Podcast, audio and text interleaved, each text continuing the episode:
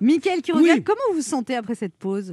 Ah bah Anne, moi là, je suis tout à la joie de vous retrouver, hein, euh, bien ouais sûr. Hein. Anne, Sacha, Bénage, toute l'équipe. Enfin, Ça fait plaisir. je crois que c'est eux, hein, parce qu'avec les masques, on sait jamais. Hein.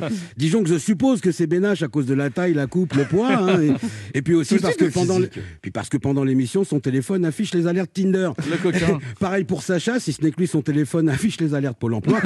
Quant à Anne, bon bah il y a les alertes des deux mecs qu'elle a le plus fréquenté pendant la pandémie, Léonidas et Jeff de Bruges. Apparemment, elle aime les Belges. Alors, euh, tel que vous voyez, ça fait 10 jours que j'ai pas mangé de chocolat, d'accord? Alors là, bravo patronne. Et vous voulez que je vous dise, ça se voit. C'est vrai Ouais, Jeff de Bruges va fermer. Alors,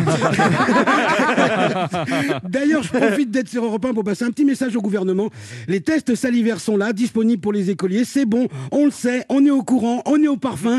Donc, si on pouvait arrêter de nous montrer chaque midi et chaque soir des gens qui crachent dans des petites fioles à l'heure des repas, ce serait cool. Merci, on mange.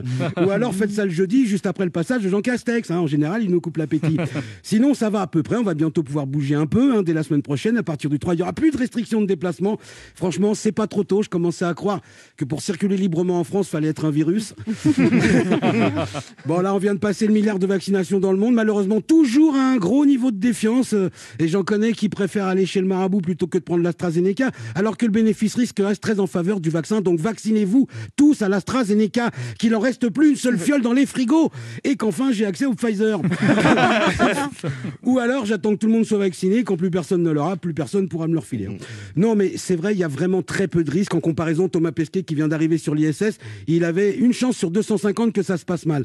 Et nous, on chipote parce qu'on a une chance sur 7 millions de faire une petite thrombose et une chance encore plus mince pour qu'elle soit mortelle. Tiens, Thomas Pesquet dans l'espace, ça aussi, c'est une grande nouvelle. Bon, ça dit, il va pas non plus piloter un vaisseau spatial ou un Starfighter. hein. Il est dans une Twingo en lévitation. On se calme. Il doit étudier les effets du confinement. Il va juste mettre un peu d'eau sur les champignons. Voilà, ce sont les autres pays qui sortent et vont faire des tours. Nous, on est juste là pour arroser les plantes. Non, moi, perso, l'espace, ça me fait rêver moyen. Et puis, tout le monde n'est pas fait pour l'espace. Il est peu probable que Anne Romanoff, par exemple, euh, aille un jour dans l'espace. Euh, ne serait-ce que parce que dans l'espace, pour éviter la déperdition musculaire, on est obligé de faire du sport deux heures par jour. Et Sachant que là où le soleil se lève et se couche toutes les 45 minutes, bon courage.